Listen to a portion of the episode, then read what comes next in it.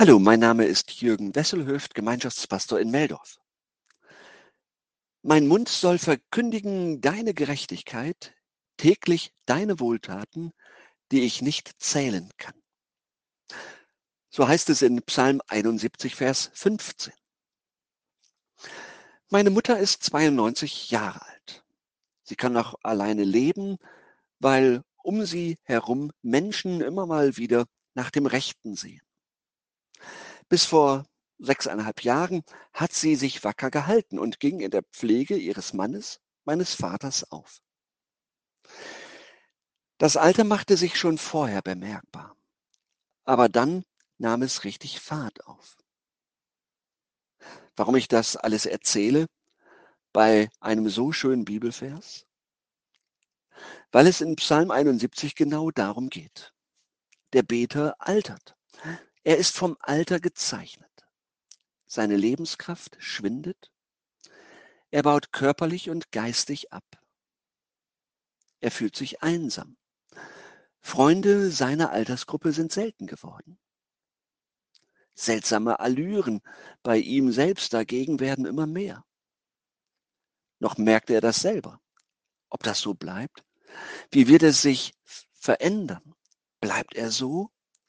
Dass andere gerne kommen?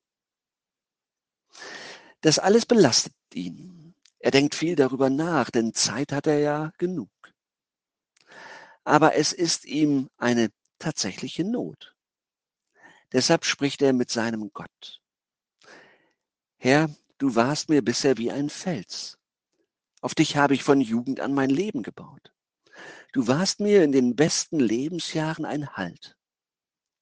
Du wirst mich ebenso festhalten, wenn ich hinfällig und haltlos bin. Du wirst mich tragen, wenn mir die Tragkraft fehlt. Du wirst mich ertragen, wenn ich manches unerträglich finde und für manche unerträglich bin. Herr, sagt der Beter des Psalms weiter, du warst für mich bisher wie eine Burg, eine Zuflucht, ein Zufluchtsort. Du hast mich in den unterschiedlichen Lebensphasen und Situationen vor Gefahren beschützt oder mittendrin bewahrt. Auf dich war immer Verlass. Nun verlass mich nicht im Alter. Und dann können wir staunen. Da hat sich etwas verändert in der Begegnung mit seinem Herrn. Seine Gegenwart sieht nun nicht mehr so düster aus. Obwohl er sich hinfällig fühlte, ist er nun der Aufgerichtete. Jetzt hat er wieder festen Boden unter den Füßen. Und er ist nicht nur neu aufgerichtet worden, sondern auch neu aufgerichtet und ausgerichtet.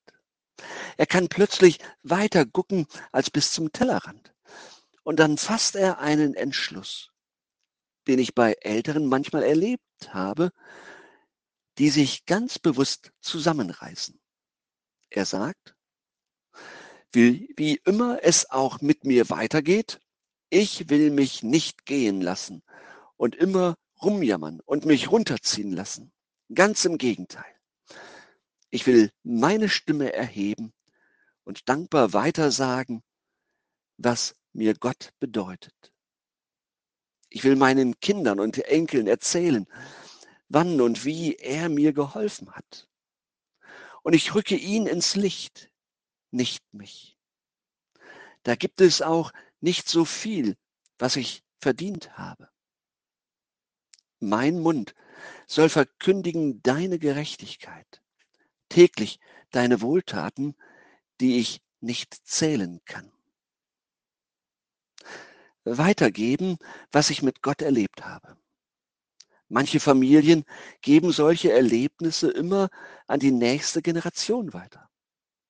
Das wäre es doch, mal zu überlegen, welche Geschichten, die ich mit Gott erlebt habe, will ich in meiner Familie weitergeben, sodass sie nicht in Vergessenheit geraten.